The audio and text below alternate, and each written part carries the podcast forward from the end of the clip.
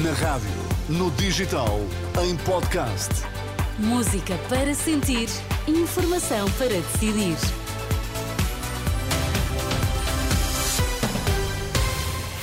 São 3 minutos do meio-dia, as notícias agora com João Cunha. Olá, João, mais uma vez. O que é que, te, o que, é que destacas esta hora? Viva! Novo recorde de tráfego aéreo em Portugal, 852 mil voos em 2023, um número que supera os registros pré-pandemia. Bispo de Pemba teme perda de visibilidade do conflito em Cabo Delgado, no norte de Moçambique. A edição do meio-dia a começar na Renascença.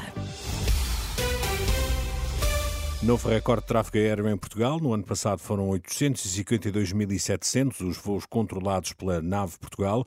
Em comunicado, a empresa indica que se trata de um número que supera pela primeira vez os registros do ano pré-pandémico de 2019, em que tinham sido controlados 816 mil voos, o que equivale a um aumento de 12%. António Damasio, Conselheiro de Estado, nunca entregou a declaração de património e rendimentos a que está obrigado por lei e, por isso, renunciou hoje ao cargo. Marcela receitou a renúncia e escolheu a maestrina Joana Carneiro para integrar aquele órgão consultivo. De acordo com o Semanário Expresso, há sete anos que António Damasio recusava entregar a declaração, alegando dupla nacionalidade e o facto da maioria dos seus rendimentos e património estarem no estrangeiro.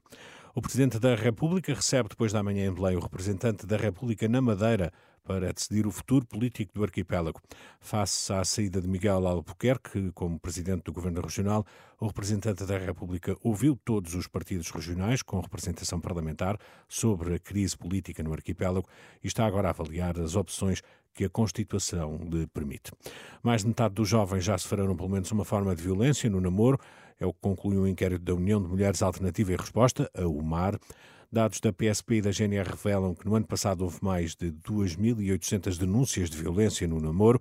A subcomissária Inês Lemos, da PSP, avança com os números registados pela Polícia de Segurança Pública no ano passado. No ano 2023 tivemos 1.363 denúncias de violência no namoro, cerca de 900 foram relações ainda em curso e 416 eh, denúncias de violência entre ex-namorados.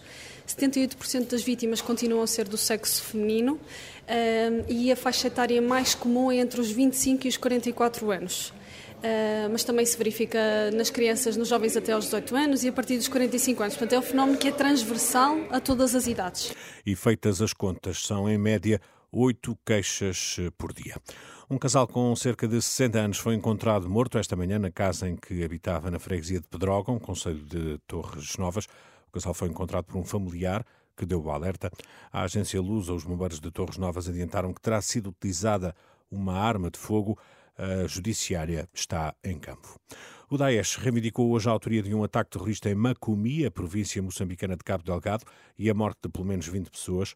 Seis anos e meio depois do início dos ataques terroristas eh, naquela província, eh, não há um momento de segurança. O lamento é do Bispo de Pemba, que em entrevista à Renascença manifesta receio pela consecutiva perda de visibilidade deste conflito.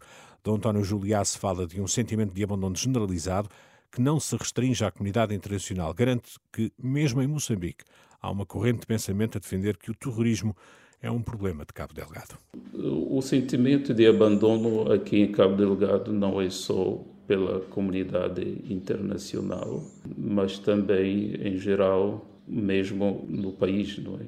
No início do ano, falei disso. Olham para o que acontece em Cabo Delgado e dizem aquilo é o terrorismo está em Cabo Delgado, é de Cabo Delgado. Isto não é problema de Cabo Delgado, isto é problema de Moçambique. O bispo teme que a provável saída de Cabo Delgado das tropas da Comunidade para o Desenvolvimento da África Austral diminua ainda mais a pouca visibilidade e o interesse da comunidade internacional pela região. Obrigada, João Cunha, e resto de boa quarta-feira para ti. Obrigado.